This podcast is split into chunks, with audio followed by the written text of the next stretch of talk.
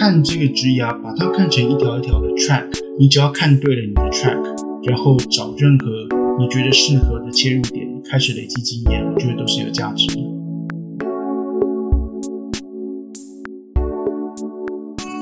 嗨，大家好，欢迎各位又再度收听本集的 BTBA Podcast，我是你这一次的节目主持人 Rick。相信大家都曾经有种过绿豆或是红豆，慢慢看着豆芽成长的经验。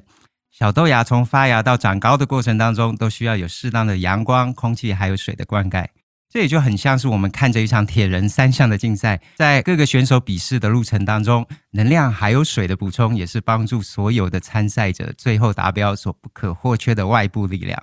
那么，相对于这两个例子来说，在生技公司还有在药厂里面，是什么样子的外部力量来帮助技术创新的想法，来支持医疗产品的诞生，以及最后市场的推广？或许大家都听过这么一句话，那就是钱不是万能，但是没钱却是万万不能。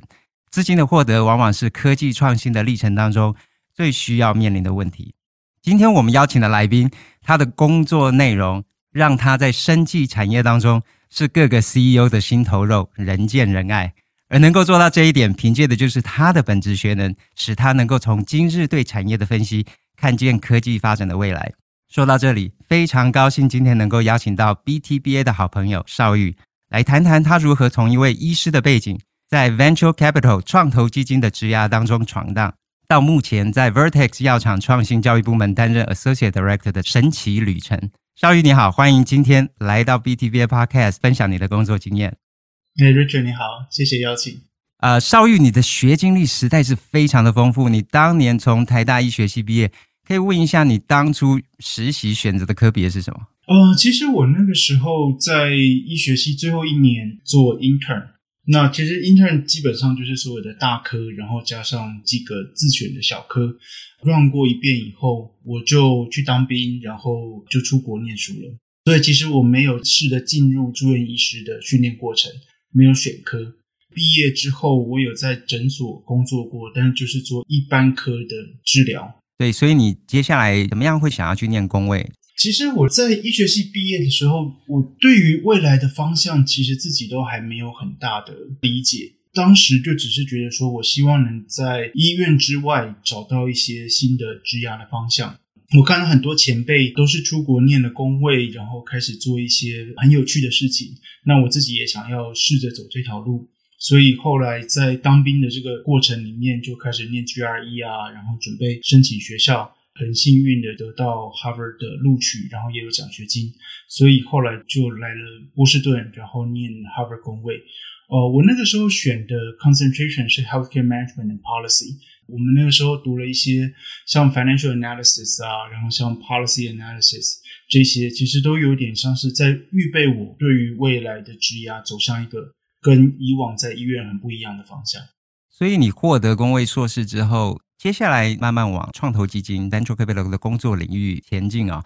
那到底是什么样子的热忱，让你想要投入这个工作领域？谢谢，我觉得这个问题很好。然后其实我每次要回答，可能都要花还蛮长的一段时间，因为我的职涯其实不是一直线的。然后其实中间有很多学习跟摸索的过程。我刚毕业的时候，我加入了 Duke University，本来是要往 Public Policy 这个方向走。那我在 Duke 这边做了几年的 Global Health，然后还有 Pharmaceutical Policy 研究，也是从那段时间里面开始认知到说，哦，原来还有一个这么大的世界在 Biopharmaceutical Industry 里面，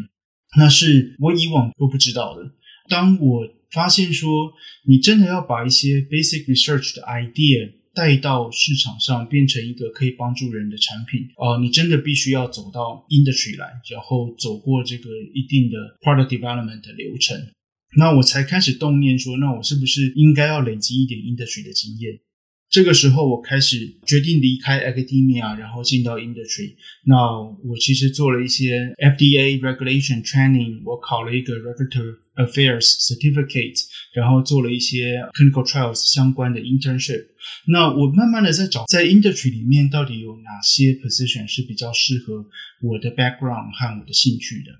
那后来真的很大的转捩点，对我来说是一个 aha moment，就是 Life Science Nation。正好在真人，Life Science Nation 它是一个在 Boston 这边的 boutique consulting firm，主要都是在帮 biotech startup 找资金，然后做 coaching 啊，然后帮他们 connect 到 VC。那他们那个时候希望能找一个 entry level 又有 scientific background 又有 business interest 的人加入他们。我那个时候对于 business 非常的感兴趣，那我也希望能尽快的累积经验，离开学校，真的加入业界。我在二零一四年的时候加入他们，真的是让我开了眼界哦，原来。在 industry 里面还有这么一块非常有趣的领域是 startup 还有 VC，去看他们之间的互动，然后了解说一个新创公司要怎么样创立，怎么样找资金，怎么样把产品带到下一个阶段，然后是一个非常非常有趣的过程。那我也是从那个时候才发现说，哎，其实原来像我这样子又有医学 background，对于 startup 有一定了解的人，可以在这个领域里面做出一定的贡献。那我的整个 career 才慢慢的走到这个方向来。你已经有了医师，还有工位硕士，非常具体而且深厚的科学的背景。那当初你进到这个 venture capital 创投工作，这个门槛对你来说还是相当的高吗？那如果有的话，在哪些方面对你来说还是具有一定的门槛？其实我觉得当初我会对 venture capital 这个领域感兴趣，有一个很大的原因，是因为我看到，特别是在 biotech VC，有非常非常多的人是有 professional degree，不管是 PhD 也好，MD 也好，甚至有一些 professor 啊，或者是 pharmaceutical executive，他们跳进来做 VC。我看到别人也可以这样子做，我就觉得说，我自己是不是也应该 qualify？我可以来试试看。那真的也是开始尝试了以后，才发现说，哎，原来不是那么简单的。就是这个领域它有它自己的一定的门槛在，然后并不是说我随随便便来敲门，我就可以进得去。那就算我在过去 Life Science Nation 已经累积了一定的 consulting 的经验，然后我也有一定的人脉，那我其实也知道。Startup 在做什么？VC 在做什么？但是我觉得，当初当我试着对 VC 敲门的时候，对我来说最大的一个门槛，不是在什么专业的能力上，而是在经验。因为 VC 这个领域其实是很小的领域，然后这些公司大部分规模都不大，所以其实他们在找人的时候，通常都是希望这些进来的新进员工有即战力。你可以立刻 hit the ground running。对于一些没有相关经验的人来说，进到这个领域，其实你很难 convince 这些雇主说我可以进来，然后马上就 perform。所以，像我之前虽然有 consulting 的经验，但是对他们来说，只要没有 deal making，就并不是真的算 DC 的经验。那个时候很幸运的，就是碰到 VI Ventures，嗯，红利创投，它是一个香港来的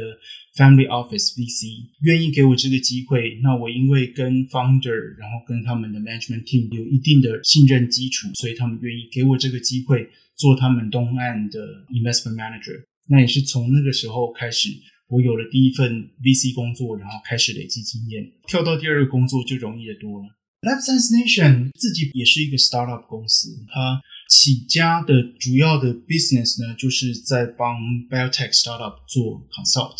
他们 consult 有几个方面，就是一个是做 fundraising 的 pitching coaching，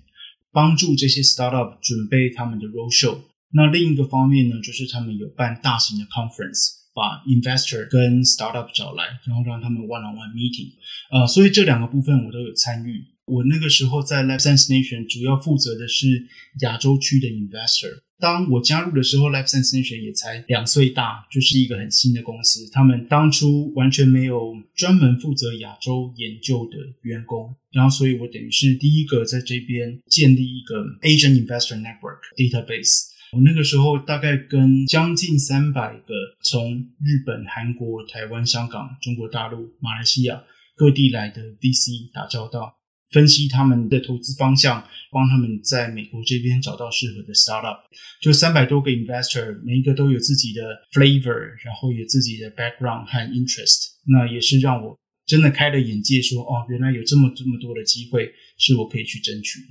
这个是一个很有趣的经验啊，因为。我记得我之前有一个啊、朋友，他也跟很多其他人的想法很类似，就是说他们认为，其实虽然他们的最终目的是希望进入到大型的生技公司啊，还有药厂去从事 business development 的工作，可是他们还是会觉得第一步还是需要去 consulting firm 来受受训练。受完训练了之后呢，对他们来讲才会觉得是说，哎，他们有这个本职学能哦，已经可以去申请一些 BD 的工作。那刚刚有提到你加入 Life Science Nation 这个 consulting firm，所以你觉得直接进入到 BCG McKinsey 这个 consulting firm 受训练呢，还是如果他们已经有确定他们未来将要投身于生技产业，那倒不如就直接去生技专业的 consulting firm 去磨练？其实我觉得像这样子的职涯 advice 啊，都没有一定的对错，并不是说 BCG McKinsey 就一定是好。或者是就是一条死路，我会看这个职涯，把它看成一条一条的 track。如果是你对 biotech business 感兴趣的话，management consulting firm McKinsey、BCG、Bain 都是很好的经历，是可以把你放在这个 track，然后你在这里面一年一年的累积经验的。也不表示说这个 track 没有别的选择。Boston 其实还有很多 Life Science Nation 这种 boutique consulting firm，像是 Health Advances 啊，然后像是 ZS 啊，就都是一些专精于 biotech 或者是 pharmaceutical 这个领域的 consulting 公司，他们都可以帮助一个新毕业年轻的求职者很快的累积经验，很快的会有一定的本职学能，然后还有累积一定的 network。那这个对于未来都会有很好的发展。如果你对 biotech investment 真的非常感兴趣，然后你正好有这样子的机会，可以进到一间 VC firm，或者是进到一个大的 private equity 或者是 mutual fund，你就不需要绕远路去 consulting，你可以直接进到那里面。那当然，相对的就是说，你可能会损失一些 operation 的经验，或者是损失一些在 industry 比较广的这种 scope，可能累积的就是完全是 investment 相关的经验。不管怎么样，你只要看对了你的 track，然后找任何你觉得适合的切入点，开始累积经验，我觉得都是有价值的，非常受用啊。其实很多时候是要进入之后，然后慢慢学习，了解更多了之后，才知道怎么样子的工作内容跟项目才是更适合自己。我自己的 career 是这样子，就是我也不是说一来美国第一天就知道我以后想要走 VC，或者是我想要进 Vertex，就其实都是一步一步学习来的，然后在每一步看到下一步有什么机会，然后往那个方向走。上一次我们在聊天的时候，我们也聊到，其实，在 venture capital 不同的公司，他们也有分别专注于，譬如说早期的新创公司做投资啦，或者是专注于中型上市公司的一些团队啊。那么，你觉得对于想要进入到 VC 职场的听众，这两种公司团队的相对于所要进入的门槛，还有工作环境，还有在这个公司里面获得的职涯训练，会有什么样子的不同？可能就回到我刚刚说的点，这个都是一个 track，在同一个 track 上面不同的选择。那其实也没有说绝对的好或绝对的不好。如果把 biotech investor 分成几个大类的话，我们可以分成早期的投资人，还有晚期的投资人。通常可以看到，就是在晚期的投资人上面呢，会碰到的就是一些比较大型的 private equity 或者是 mutual fund 的投资基金。优势是说，他们手上的资本很雄厚，他们可以做一些很大的投资，比较容易去接触到一些比较大型的公司。通常团队也会比较大一点，可能会有二三十人的团队。比较大的 fund，他们甚至会有一整个专门做研究的团队。这个对于一些刚毕业还没有投资经验的毕业生来说，其实是很好的机会，是你可以先进到这些研究团队里面。然后他给你一个训练的机会，那你可以从里面慢慢的从研究转到投资。但是缺点的话，就是说他们可能比较吃重的是在 financial analysis，没有那么看重 science，而比较看重的是，比如说每天的股价上上下下，然后公司的财务报表这些，可能比较不会接触到新创这个部分。另一方面呢，我们讲到早期的投资人，嗯，在美国这边分工还蛮细腻的，就是有比较小型的 micro VC，然后有到比较中型的 VC，然后当然也有非常大型的那种 mega VC fund。他们通常投资的都是一些从 preclinical 到 phase one 的 startup 公司。对于一个毕业生来说，其实可以学到非常多的东西。就是你不只是做一些财务投资，你还会很深入的去接触到一个公司的 science。因为其实 preclinical 之前你也没有什么财务可言，就大家都在烧钱，所以你其实公司最重要的资产就是 IP，然后就是你的 data。那所以你会花很多时间去研究公司的 data，然后读很多 literature。我觉得对于一些专业背景出来的人来说，会非常 enjoy 这种 working environment。那如果你有机会去接触到一些 company formation 型的 VC，像是 Flagship 啊、Third Rock 啊，或者是一些 micro VC，他们自己有 incubator 的话，你甚至有机会去参与这些公司的 formation，成为一个公司的 founding team。那其实是一个非常 rewarding 的经验，但是相对的，就是说这种早期的公司，他们通常也会比较希望你有集战力，所以你要么就是说想办法累积相关的经验，那不然的话，就是你要有好的 network，有办法在对的时机点出现在对的地方。即战力这个我很好奇，是基本上他们大部分找的人都是已经有经验的人吗？可以从两个层面来说，就是第一个是，当然，大部分的中型 VC 来说，他们希望的还是说你有过往投资的经验。对于一个 fresh out of school PhD 来说，其实要进到这些 firm 的机会不高。那另一方面来说，大家也不会要求一个 PhD，你一出来，你 resume 上面就挂了五间公司、十间公司的经验。就大家也都知道，you have to start somewhere。但是当你有 interview 过一些新人以后，你就会发现说，虽然同样是拿一个 PhD 学历，还是有不同程度的准备的差别。就是有人他可以在 PhD 毕业以前，他就做过一些相关的 internship。他甚至参与一些 angel group meeting，然后他去跟 startup 互动。他甚至做过一些 case study，参加过 consulting club，或者是说他趁着几个暑假，然后去一些 VC firm 做 fellowship。就其实现在很多这一类的机会，是在一个就学的学生来说，你可以累积的经验，然后这个是在 VC 领域会被认可的。比起说另外一个完全没有相关经验，就只是说我有兴趣的 PhD。当然，前者就会比较受雇主欢迎，然后会觉得说你的经验是更相关的。嗯，接下来我想问了，在你的 VC 的职涯的历程当中，其实你有很多的时刻哦，都是在帮 Biotech 打分数。那有哪一些标准是你用来评估一项 Biotechnology 是否值得投资的一些想法？其实这个也是一个很常见的问题，然后我相信每一个 VC 其实都会被问到。每个人的 criteria 都会不太一样。对我来说，大概我会看三个大方向。第一个是 science，我要确定说这间公司它做的是 solid science，然后真的是 innovative research。那第二个是我要看 market，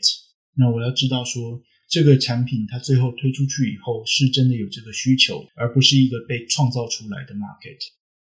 那第三个我会看团队 quality，然后它。有没有相关的经验？有没有好的 endorser？就是除了创始团队以外，有没有好的 scientific board？然后有没有一个好的早期的投资人在他们的 voting board 上面？这三个大方向是我通常会第一个注意的。我必须要说，它是一个时常在演进的 process，它不是一个像 checklist 一样，就是你看到一间公司，然后把表拿出来，然后就 check check check，你就可以投资了。这个公司的 science 会变，然后 marketplace 会变，然后团队的 dynamic 也会变，嗯，然后所以随时你都必须要去更新你自己的知识，看看这个团队跟这个 market 之间有没有脱节。那其实很多时候靠的就不光是你现在看一个 slide deck，而是你对整个 marketplace 的了解，然后你有没有与时俱进。这是一个在 VC 领域很重要的技能，constant learning，然后你要不断的去更新你的知识。你在工作的过程当中，你怎么样随时能够让自己获得产业的最新的一些动态啊、新知啊，然后让自己能够在投资的标的上面，你们尽量减少投资的风险？我不知道大家的方式是什么。我们前一个 fund 有一个 shared document，然后我们大家会把。常见的 topic，然后我们看到有趣的文章，然后 news 都放在同一个 document 里面，然后是所有人可以看的。我觉得这是一个 system，可以累积相关的专业经验。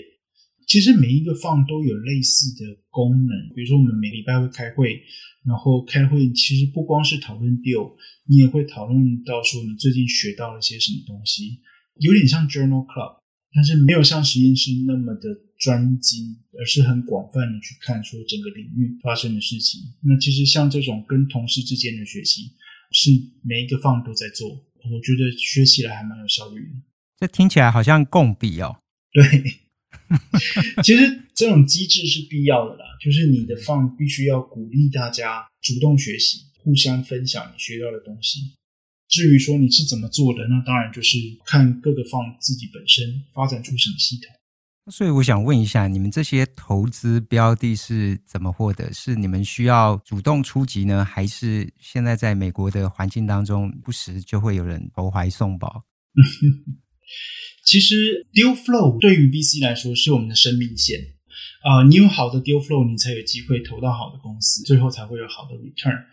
对我之前待过两个 VC 来说，我觉得大部分的 deal flow 其实是靠 referral 来的，either 是说我们之前认识的一些 investor，investor 之间互相介绍，或者是说我们。合作过的律师事务所啊，然后会计师事务所，他们手上的客户如果有 fundraising 的需求，那他们也觉得我们是一个可信的 investor，他们也会介绍他们的客户给我们。通常这一类的 referral quality 也会比较好。我们投资的经验来说，就是通常这类的公司，呃，我们投资的机会也会比较大。我们还会碰到很多很多的 pitch competition 啊，就其实不管是在美国或是在台湾，就有非常多的这种新创比赛，投资人其实也很喜欢参加这类的活动，然后在里面去听这些公司的 pitch，在 social 场合去认识这些 startup。那通常这个就会比较 random 一点，你可以认识到很多的人，但是在沙子里面挑到金块需要多一点的时间。最后一个方向呢，就是还是会有很多公司 cold outreach。就是我们会收到 LinkedIn message 啊，或者是在 email 里面收到完全不认识的人寄来 pitch deck。其实我们也还是会看，但是通常应该说适合的几率比较低一点，因为对方也对我们没有太多的研究，然后我们也不认识对方，其实也很难做很好的 due diligence。嗯，那所以其实很多时候研究了一番以后，最后大部分都会放弃。但是这个对于一些完全没有 background 也没有 network 的创业者来说，不失是一个让自己走出门外，然后去认识 investor 的一个机会。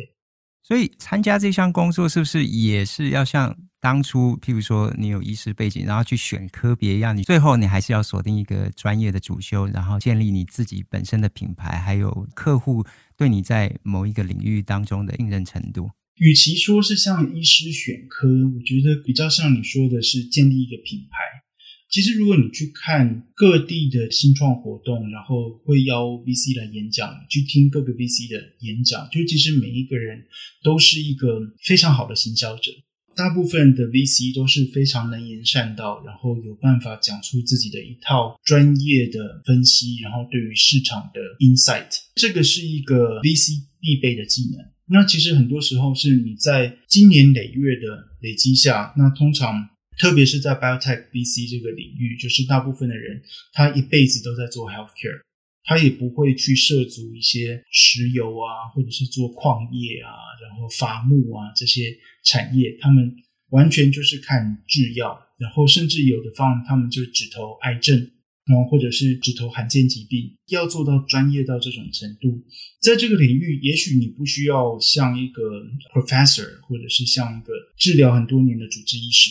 但是你要对这个领域有一定的了解，比如说有哪些新创公司、哪些团队，呃，哪一些重要的 KOL，然后哪些 Big Pharma 有在这些领域，就是你有一定的了解，你可以自己发展出你的一套投资哲学来。那这个其实是今年累月累积下来，会对于你的 brand 会有很强的加分的效果。所以你在 Venture Capital 闯荡的过程当中。公司是怎么样去评断你的工作绩效？是根据你的最后的投资回报啊，还是什么其他的估值标？其实对于所有的 VC 来说，最终的目标都是 return on investment。你的投资有没有回报？不管是对于整个 VC fund，或者是对个人来说，你有没有带进好的 deal？然后你这个 deal 最后投资成功不成功？最重要的指数就是看 return，当初投了一百万，过了五年以后，现在是多少钱？或者是这间公司它在十年以后 exit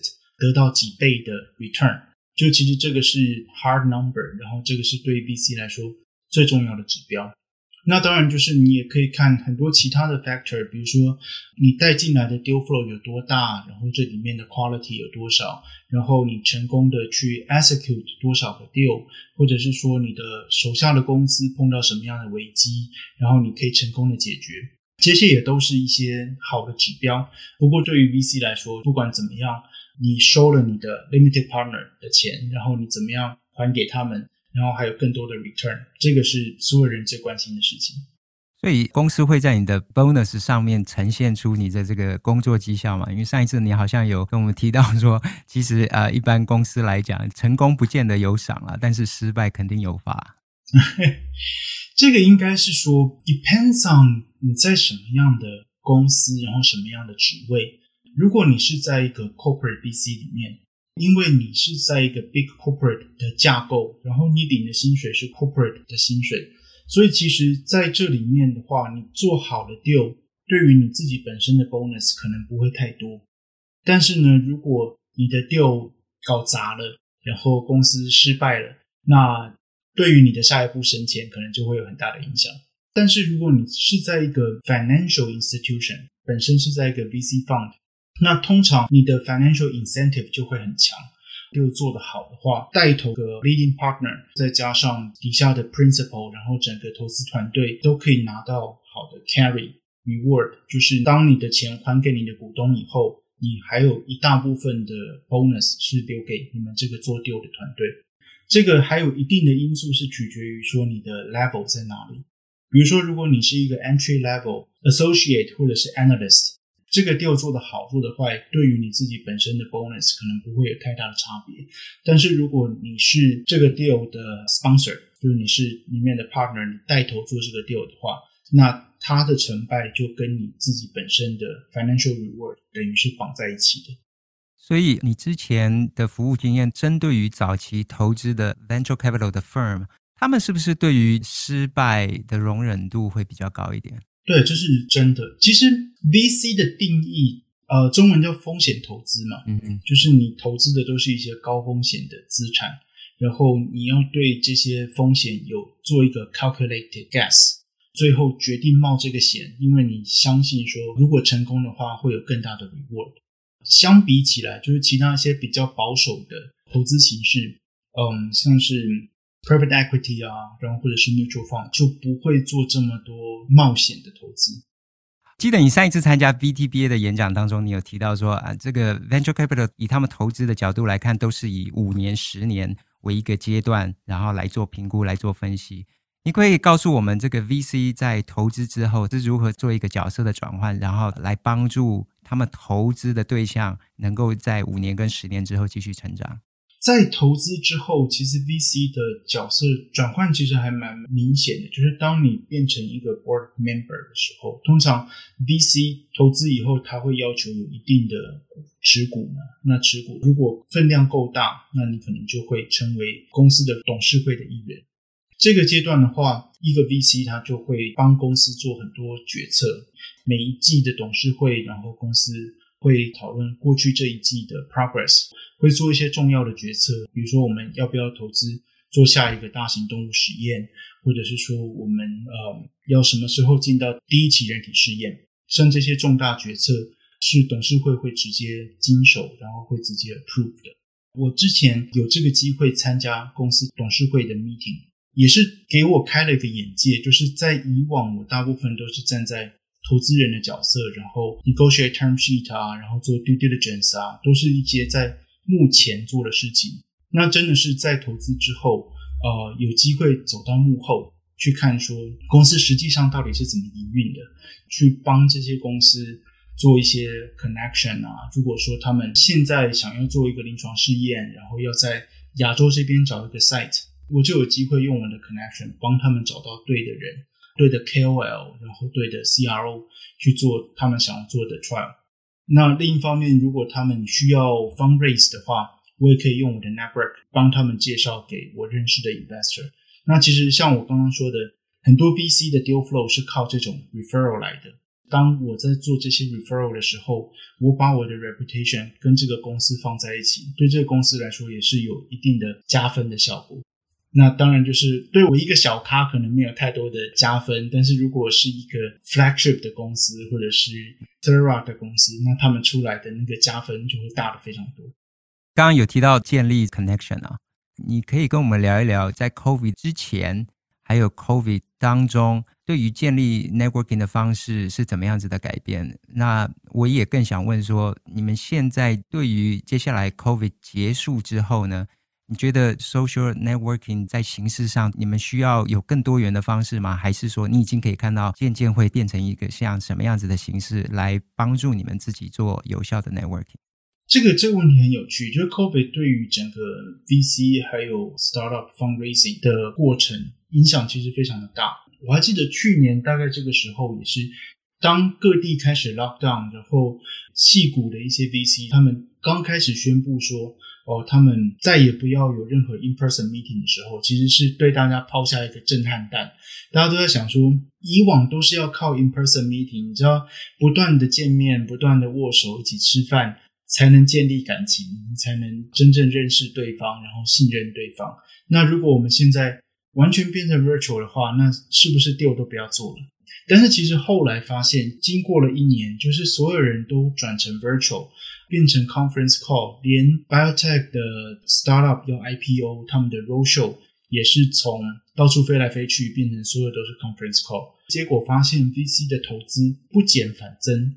更多更多的 deal，然后每个 deal 的金额一个比一个大，IPO 的速度也比以往更快，融资的金额也没有减少。你最后就发现，其实这些 VC investor 他们的适应的能力很强。可以很快的透过科技认识一个公司，然后去做一个投资决策。那其实很多时候，特别是你要投资一间 biotech 公司，你还是要花很多时间做 due diligence 啊，你要看他们的 data room，然后很多是做自己的 research，interaction 就变得没有那么的重要。你只要对对方聊得来，然后你觉得有一定的信任，就其实你就算没有握过手，然后没有见过本人。最后，你投资的还是一半是 science，一半是团队。所以，其实我觉得这个未来的话，应该是会持续的这个模式。至少一部分的人会回到办公室，然后会回到这种 in-person meeting，但是还是会有越来越多的 hybrid 的 meeting 形式出现。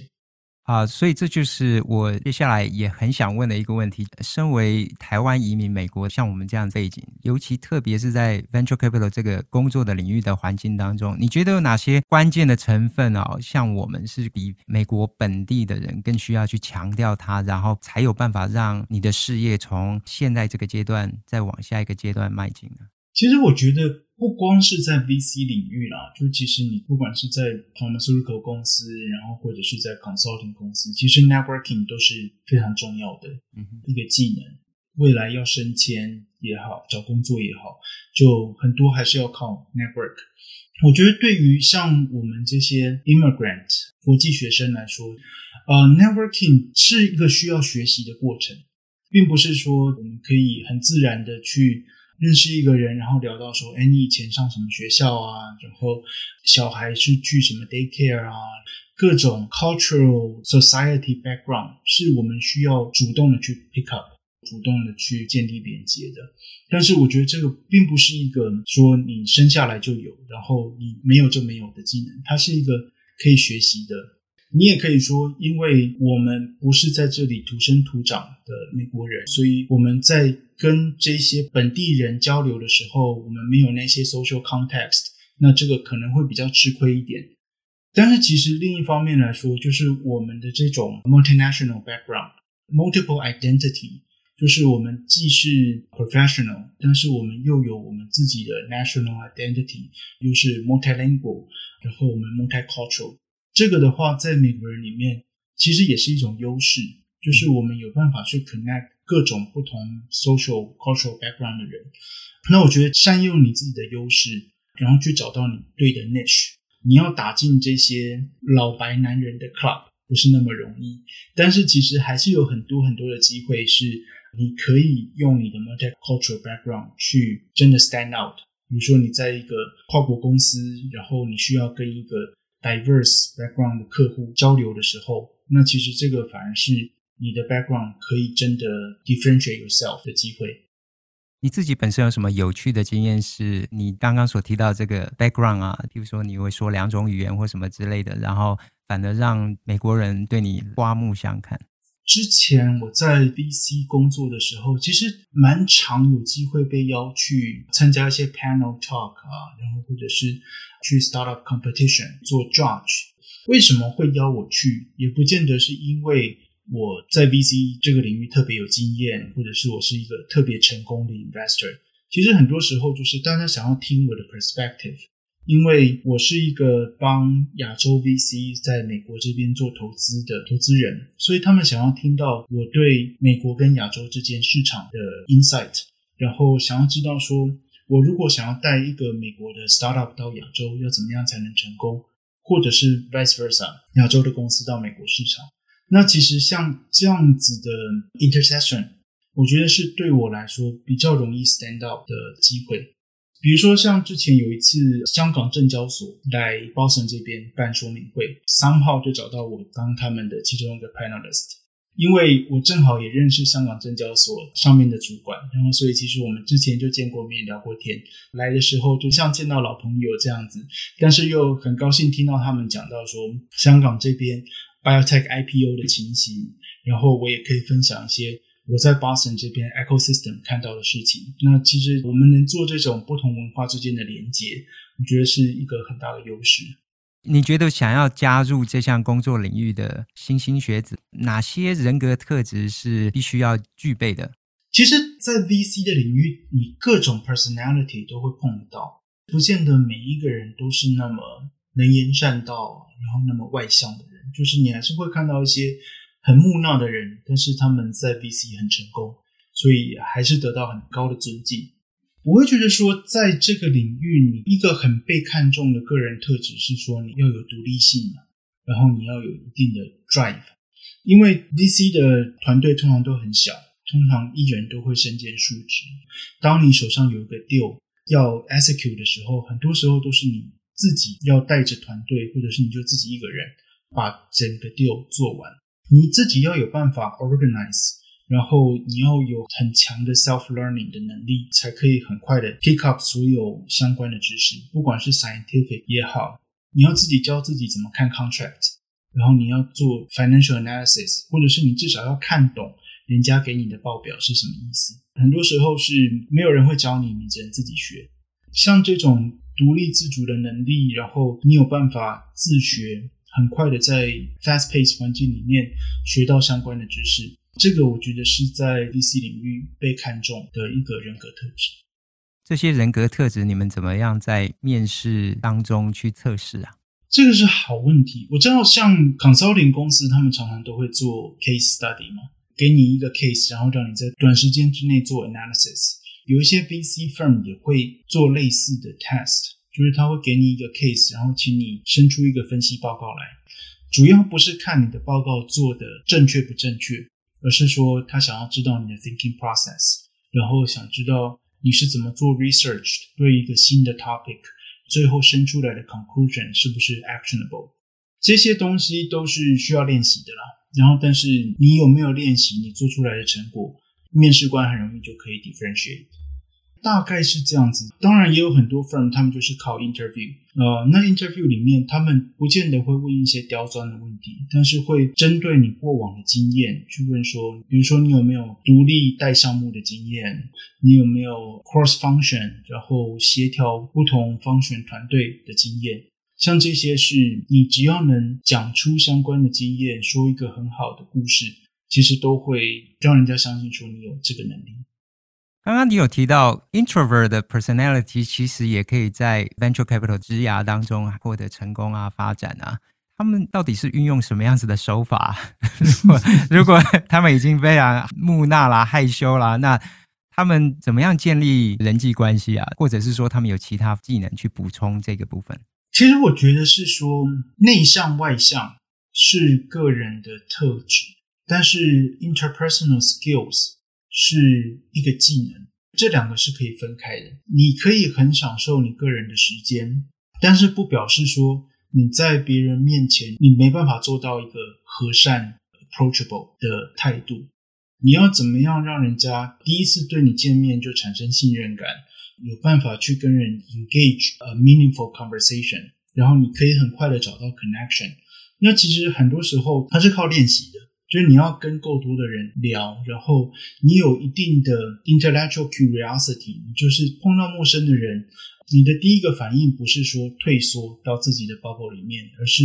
你会愿意去多了解一下对方的 background，然后试着去找到你们的 common ground，在这之中建立起一定的 relationship。这个其实跟你是内向或外向的 personality 没有太直接的关系，或者是说，你就算是一个内向的人，你还是可以透过练习得到这个技能。我自己也不是一个多么外向的人，但是我觉得在练习的过程里面，我得到很大的满足感，然后我觉得。这个是每一个人都可以学习的过程。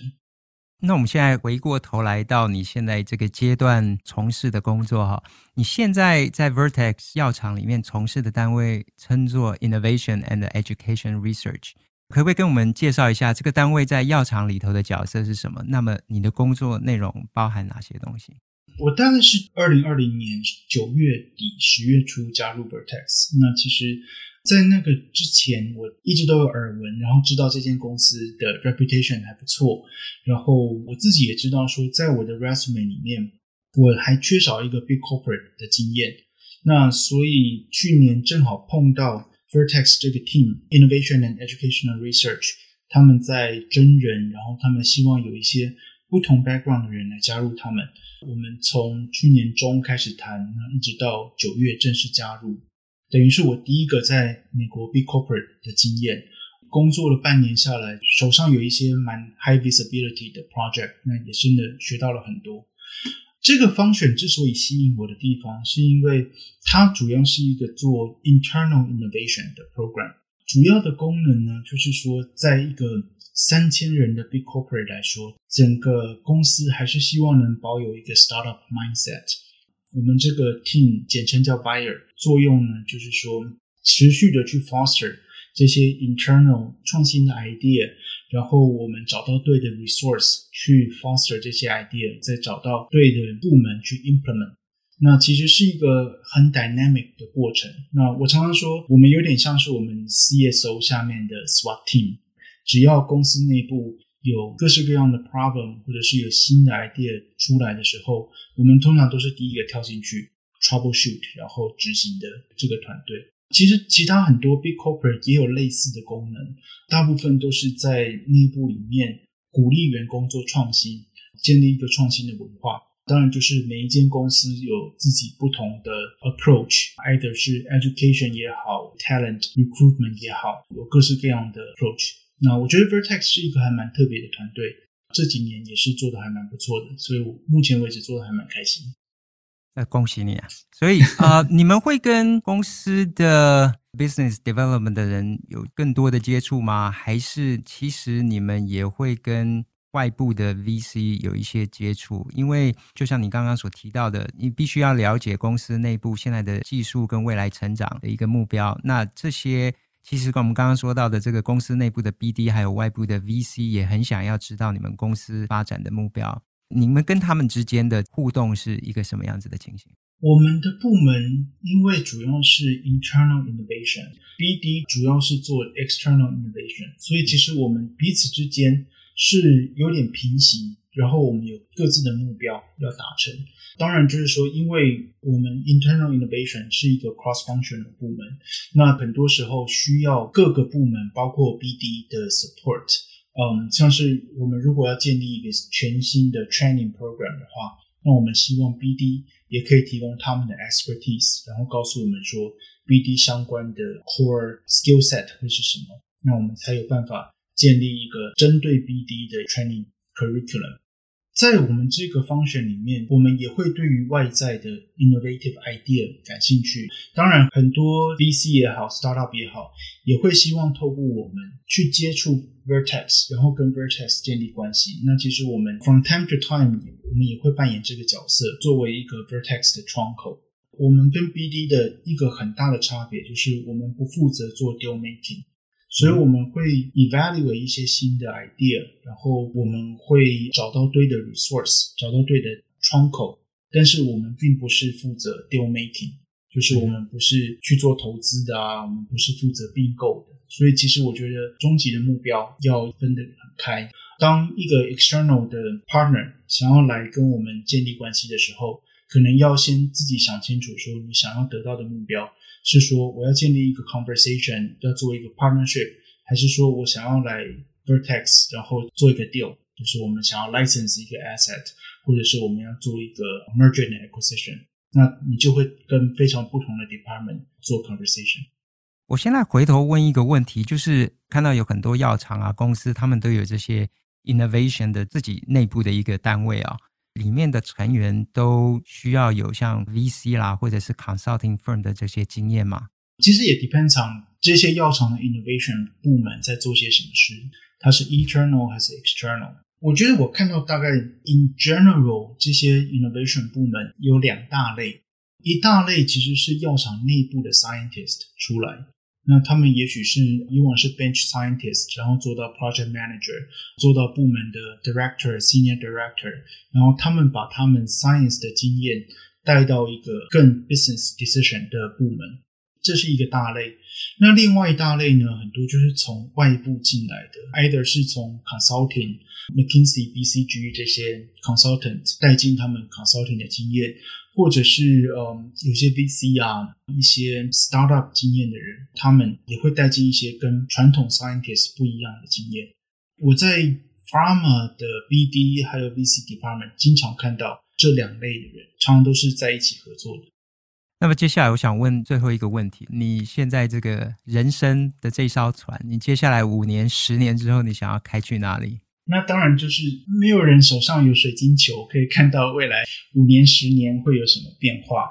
但是我看到现在这个工作的潜力，确实也是我有机会把过往的这些 startup 还有 investment 的经验带到 big corporate 来。我也希望能在现在这个位置上面学到一些 corporate innovation 的经验。那像我说的，不光是 Vertex，其实很多。比如说 J and J 啊，然后 Pfizer 啊，其实都有这一类的这种 internal innovation program。那所以，我希望是累积这个相关的经验，然后真的在我的整个 resume 上面补足这种在 big corporate innovation 相关的不足。一旦我有足够的经验的时候，我觉得未来的路可以更宽广。我有机会在不同的 corporate 里面扮演一个内部 innovation 的角色，然后甚至比如说在学校啊，然后在小的 startup 啊，我也可以进到一个 operative role。我觉得我的 career 从 academia 然后走到 consulting、VC 到现在 pharmaceutical 公司，一直都站在一个 basic research 到 marketplace 之间的一个 connector。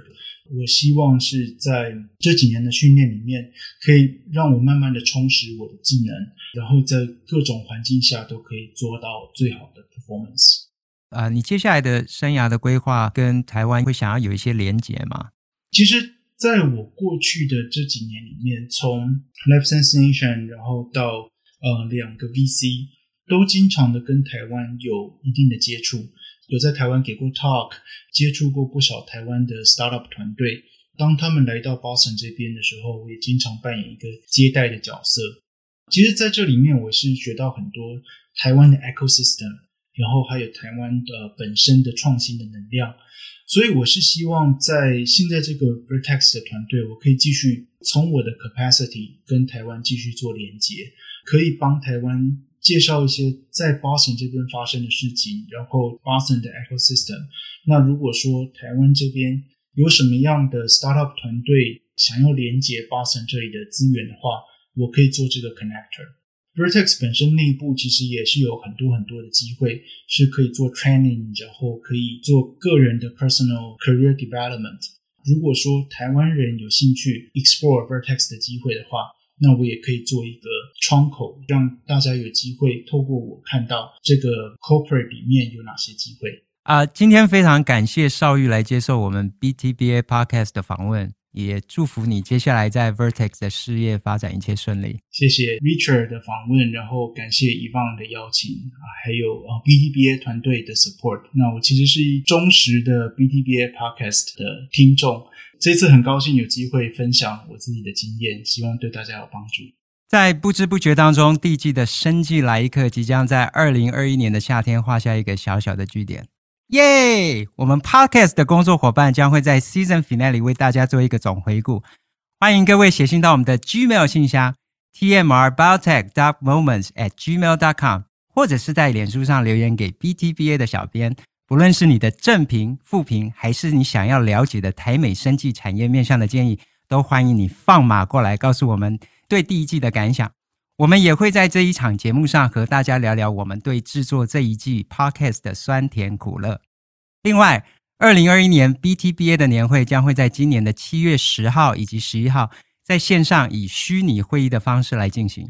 今年年会的讲者内容和主题讨论都十分的精彩，同时也令人兴奋的是，年会也将会邀请到这一季曾经参与过 Podcast 的来宾，和大家在线上即时交流。所以，喜欢生计来一课的朋友们，千万要锁定我们 BTBA 年会的各项最新讯息。生计来一课的节目，你可以在 Apple Podcast、Google Podcast、Spotify、声浪任何你可以听到 Podcast 的平台上找到。同时，也不要忘记追踪 BTBA 的官网以及脸书网页，就可以获得我们节目的最新动态。欢迎大家一听再听，听好听满，友情订阅，并且无私分享我们的节目给你的朋友。下一集 BTBA Podcast 将会邀请到加入 Consulting Business 已经满一年的庞亮瑜博士，他与范恩的对话，让我们有机会一窥这个行业在疫情期间上攻的所见所闻，以及为何选择生计顾问领域，也是一个值得好好你考虑的职涯规划。有兴趣和范恩一探究竟的听众朋友，千万不要错过我们下次的 BTBA Podcast。感谢大家收听我们本集的节目，我们下次线上再见。